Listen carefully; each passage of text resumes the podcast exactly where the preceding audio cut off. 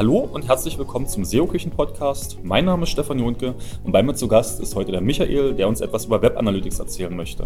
Bevor wir ins eigentliche Thema einsteigen, stelle ich doch mal ganz kurz unseren Zuhörern vor. Ja, hallo, ich bin Michael und ich bin bei der SEO-Küche verantwortlich für das Thema Web Analytics. Das heißt, ich richte die einzelnen Tracking-Tools ein, ich kümmere mich um die Datenauswertung und auch um die Erstellung von sogenannten Tracking-Konzepten. Dann würde ich sagen, beginnen wir einfach mal mit unserem netten Gespräch und erzähl unseren Zuhörern doch gleich mal zu Beginn, was ist Web Analytics, was kann man darunter verstehen? Also bei Web Analytics geht es grundsätzlich darum, das Nutzerverhalten auf der Webseite zu verstehen. Ich möchte also verstehen, wer meine Website-Besucher überhaupt sind, wie sie auf meine Website gelangen, was sie im Endeffekt auf meiner Website machen und was mir das Ganze, der Betrieb der Website im Endeffekt überhaupt bringt. Warum sollte ich Web Analytics betreiben? Also es geht darum, den Blindflug zu vermeiden und Entscheidungen, wie zum Beispiel Entscheidungen für Optimierungsmaßnahmen oder Kommunikationsmaßnahmen auf Basis von Daten zu treffen und nicht auf Basis des Bauchgefühls. Gut, dann lass uns mal rausgehen aus der Theorie und rein in die Praxis. Wie verwenden wir als SEO-Küche Web Analytics in unseren Projekten? Also Web Analytics ist bei uns in jedem Projektstadium mit integriert.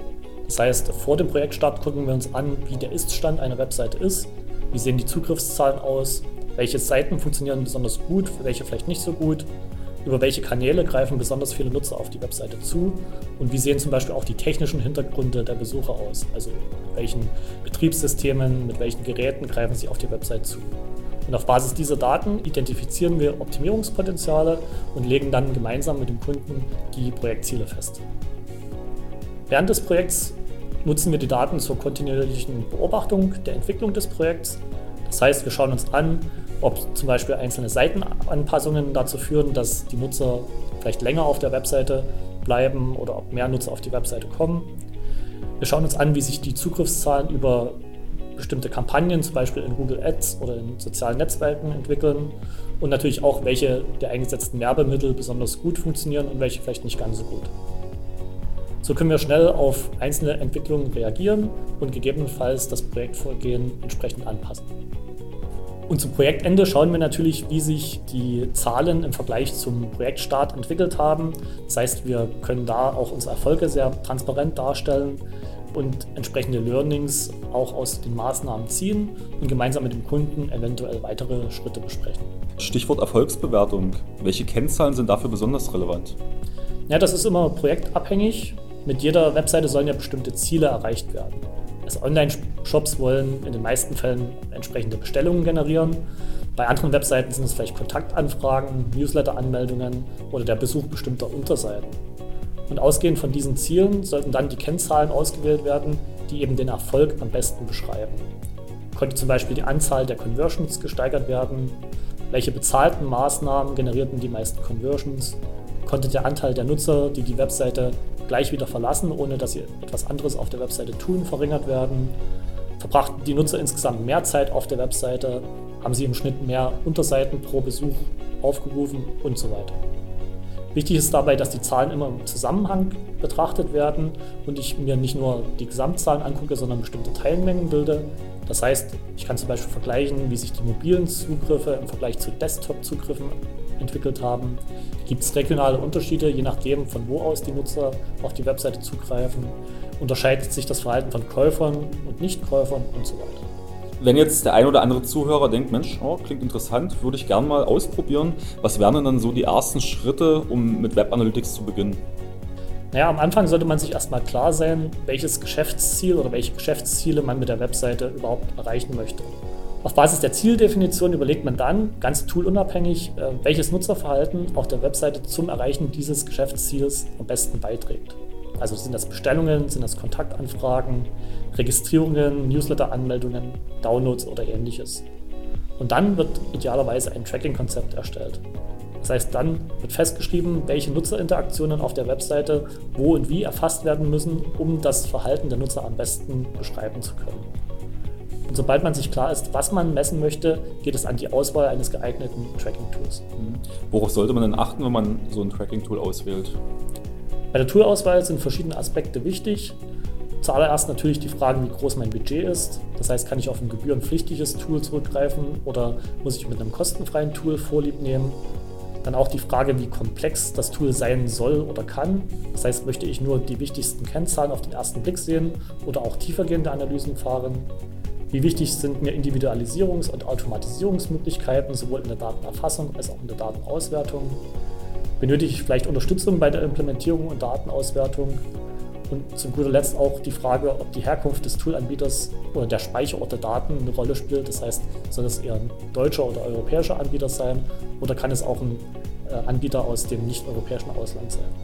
Kannst du uns mal einen Überblick geben, was es so für Tools gibt? Also es gibt eine ganz große Vielzahl an Tools für die unterschiedlichen Komplexitätsgrade am Markt. Ganz bekannt dürfte natürlich Google Analytics sein, was es sowohl in der kostenfreien als auch in der kostenpflichtigen Version gibt. Ein anderes in der Basisversion kostenfreies Tool ist dann noch Matomo, die früher Piwik hießen. Kostenpflichtig, ich sagte es schon, Google Analytics in der 360-Version. Als deutscher Anbieter sollte man WebTrack nennen. Dann gibt es noch Adobe Analytics und noch eine ganze Menge andere Toolanbieter. Das ist jetzt wirklich schon eine ganze Menge, die du da genannt hast. Um es ein bisschen einfacher zu gestalten für unsere Zuhörer, welches Tool würde denn die SEO-Küche empfehlen? Wir empfehlen grundsätzlich erstmal Google Analytics in der Basisversion. Das ist für die meisten unserer Kunden durchaus ausreichend. Einfach weil es ein Standardtool ist, das heißt, viele Unternehmen setzen es auch erfolgreich ein. Wie gesagt, in der Basisversion ist es kostenfrei und gerade im Zusammenspiel mit dem sogenannten Google Tag Manager, das ist eine grafische Benutzeroberfläche, kann das Tool sehr einfach implementiert werden. Und natürlich als Teil der Google-Produktfamilie wird es auch ständig erweitert und mit neuen Funktionen und komfortablen Erweiterungen versehen. Wenn man sich dann für so ein Tool entschieden hat, wie geht es danach weiter? Hat man sich für ein Tool entschieden, muss man dann das, was man im Tracking-Konzept festgeschrieben hat, dann in die Praxis umsetzen. Das heißt, ich muss das Tool auf der Website integrieren und entsprechend einrichten.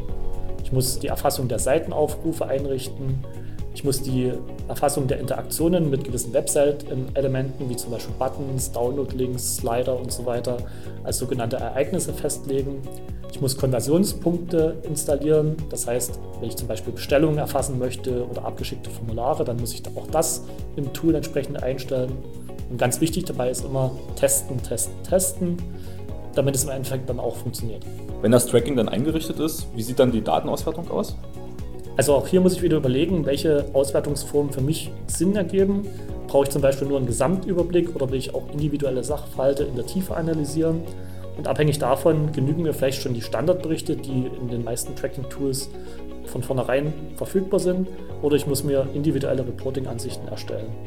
Und je nach Zielgruppe des Reportings kann es dann durchaus sinnvoll sein, auch auf externe Tools zurückzugreifen, um die Daten entsprechend verständlich aufzubereiten. Bei der SEO-Küche machen wir zum Beispiel gute Erfahrungen mit der Kommunikation der Ergebnisse in Google Data Studio. Das ist ebenfalls ein Google-Dienst, der es uns ermöglicht, Daten aus unterschiedlichen Datenquellen gemeinsam aufzubereiten. Also hat man dann in einer Reporting-Ansicht nicht nur die Daten aus Google Analytics, sondern kann diese auch mit Daten aus Google Ads, Facebook Ads, LinkedIn, Twitter und so weiter kombinieren. Und das Gute auch an Google Data Studio ist, dass sich das Reporting-Layout bis ins kleinste Detail anpassen lässt, sodass eben der Kunde die wichtigsten Erkenntnisse auf einen Blick sieht und auch in einer ansprechenden Art und Weise präsentiert bekommt, ohne dass er sich zum Beispiel lange durch irgendwelche PDF-Reportings quälen muss oder sich gar noch in die manchmal nicht ganz so trivialen Benutzeroberflächen der einzelnen Tools einarbeiten muss. Das sollte auch ein Grundsatz in der Datenauswertung sein. Der Erkenntnisgewinn muss immer im Vordergrund stehen. Und deshalb, auch wenn es schön aussieht, gilt immer der Grundsatz, bei allen Darstellungen weniger ist mehr. Und am Ende hilft es auch nichts, wenn aus diesen Erkenntnissen keine Handlungen resultieren, das heißt, wie jede andere Geschäftshandlung auch, sollte auch Web Analytics nie zum Selbstzweck passieren, sondern immer in konkreten Maßnahmen liegen. Okay, jetzt hast du unseren Zuhörern ja schon ziemlich umfangreich erklärt, was alles zum Web Analytics gehört. Und wenn sich jetzt der eine oder andere denkt, Mensch, das ist eigentlich genau das, was meinem Unternehmen noch fehlt, meiner Website, aber ich traue mir das selber gar nicht so zu, wie können wir da als SEO-Küche unterstützen? Grundsätzlich können wir in allen Bereichen des Lebenszyklus von Web Analytics unterstützen. Das heißt, wir können bestehende Implementierungen überprüfen und äh, entsprechende Fehler auch korrigieren. Wir können ganze Tracking-Konzepte erstellen und sinnvolle Erweiterungen planen und umsetzen. Wir können natürlich auch die verschiedenen Tools implementieren und konfigurieren. Wir können individuelle Reportings erstellen. Ich hatte vorhin das Google Data Studio angesprochen. Wir können individuelle Datenauswertungen vornehmen und wir geben natürlich auch maßgeschneiderte Hilfestellungen und Schulungen, um unsere Kunden auch zu befähigen, die Tools selber einzusetzen und daraus Erkenntnisse zu gewinnen.